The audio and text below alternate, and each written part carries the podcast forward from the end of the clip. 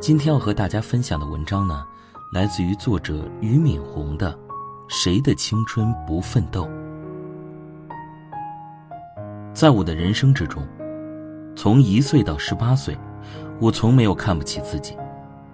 我周围全是农村孩子，我是其中的一员，而且在这帮农村孩子中，我的学习比他们好，我还是我们村孩子的头这多少让我有些优越感。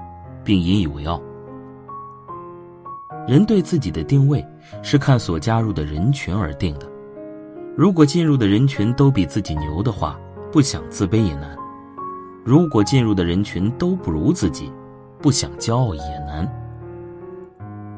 后来考进北大之后，我却经历了很长一段时间的自卑期。现在回头来看，那段时期反而对我是非常有好处的。关键是经历了自卑，然后又经过历练，回到了自信状态。如果我不回到自信状态，一辈子就是一个窝囊废。如果自卑以后回不到自信状态，老是看不起自己，是干不出事情来的。回想起自己进入北大之后，之所以会自卑，是因为北大学生全是各省的高考状元，他们都是来自城市，而我是来自农村。而且在二十世纪八十年代，学外语的人都比较洋气，而农村孩子是很少学外语的，这让我一度产生了自卑的心理。除了以上的因素，还有导致我自卑的其他原因。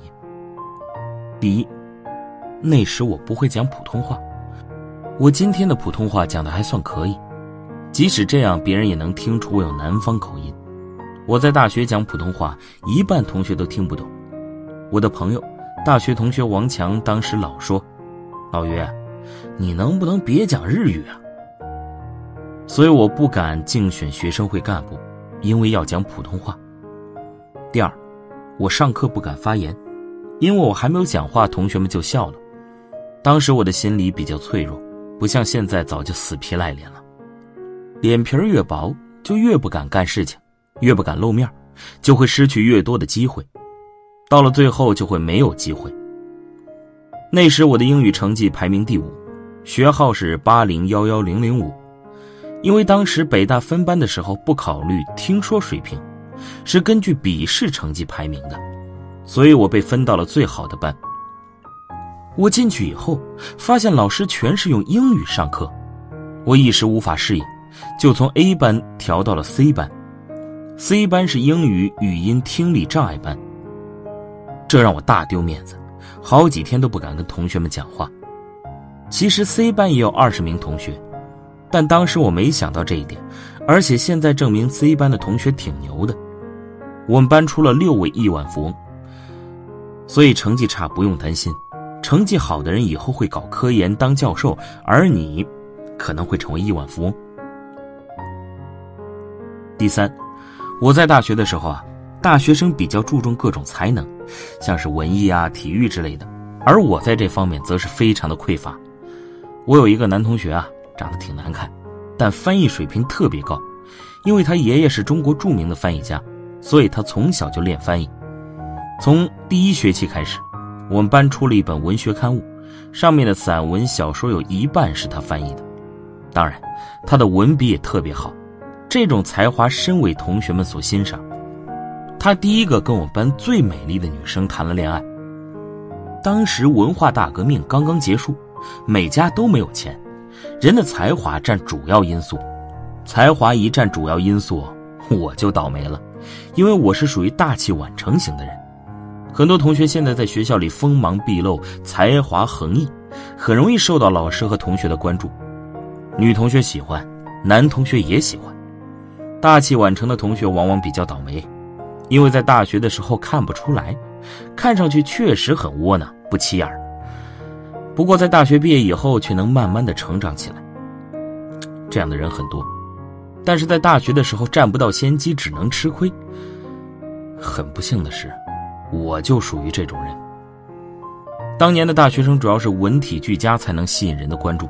记得我们宿舍有个拉小提琴的同学，为了向一个女生献殷勤，老在女生宿舍楼前拉小提琴。结果别的女生对此很不满，就从楼上泼水下来，淋了他一身。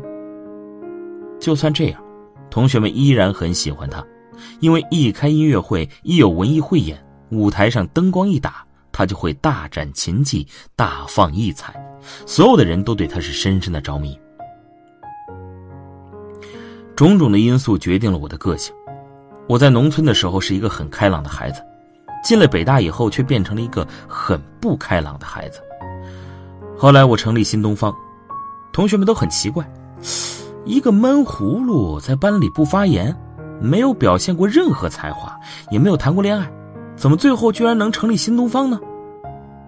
不仅他们觉得奇怪，我自己也有点奇怪，因为我在大学的时候自卑，导致我胆量非常小。跟男同学打交道还不错，啊，大家嘻嘻哈哈的，但是在跟女同学打交道方面，我失败的是一塌糊涂。毕业以后，居然有同班女同学叫不出我的名字来，这可能是因为我只在班上待了两年。我在北大跨了两个班，在八零届待了两年，在八一届待了两年，中间一年住院，因为得了肺结核。我得肺结核是因为没有谈恋爱，因为郁闷。导致气不能散去，于是得了肺结核。所以啊，人不能随便郁闷，郁闷要迅速的释放出去，宁可让别人得肺结核，也不能让自己得肺结核。当时我们班有二十五名男生，二十五名女生，我天真的想，这样挺好，一配一，大不了最后剩下的那个是我的。但现实并不遂人愿，当年的女生在大学谈恋爱的眼光跟现在一样。都喜欢家庭条件比较好、外表英俊潇洒、才华横溢的男生，而不会看上条件一般、很普通的男生。即使是最普通的女生，也希望找一个白马王子。漂亮的女生一般要过了三十岁，甚至三十五岁，发现需要找一个男人安静的过日子时，才会回过头来找一个老老实实的男生。年轻的时候，他们不会这么做，因为有足够的青春可以挥霍。也有足够好的外表吸引男孩子为他们服务，男生也是如此。在未来的发展过程中，漂亮的女生和英俊的男生到最后很容易变成在思想和性格方面缺乏丰富性的人，原因是他们在十六岁到三十岁这段时间过分关注自己的外表，而关注自己外表的这一点又被周围人给强化了。比如大家都说好的外表很重要。就会导致他们过于关注自己的外表，自然就很少去思考怎样丰富内涵、知识、学识、才能、人生经历。三十岁以后，很多人会发现，好的外表已经逝去了，自己其实没有太多真正的收获，而很多普通人因为没有机会，所以闷声发大财，才能的才。很多很不起眼的人到三十岁以后就爆发了。因为他们有了足够的积累，我算是这样的人之一。我在大学期间，因为没有女生跟我谈恋爱，我就自己读书，慢慢的让自己丰富起来。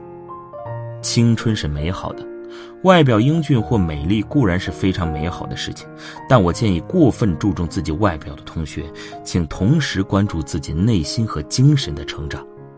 因为过了三十岁以后，你总不能说，我现在还挺妖娆的。我现在还挺英俊的。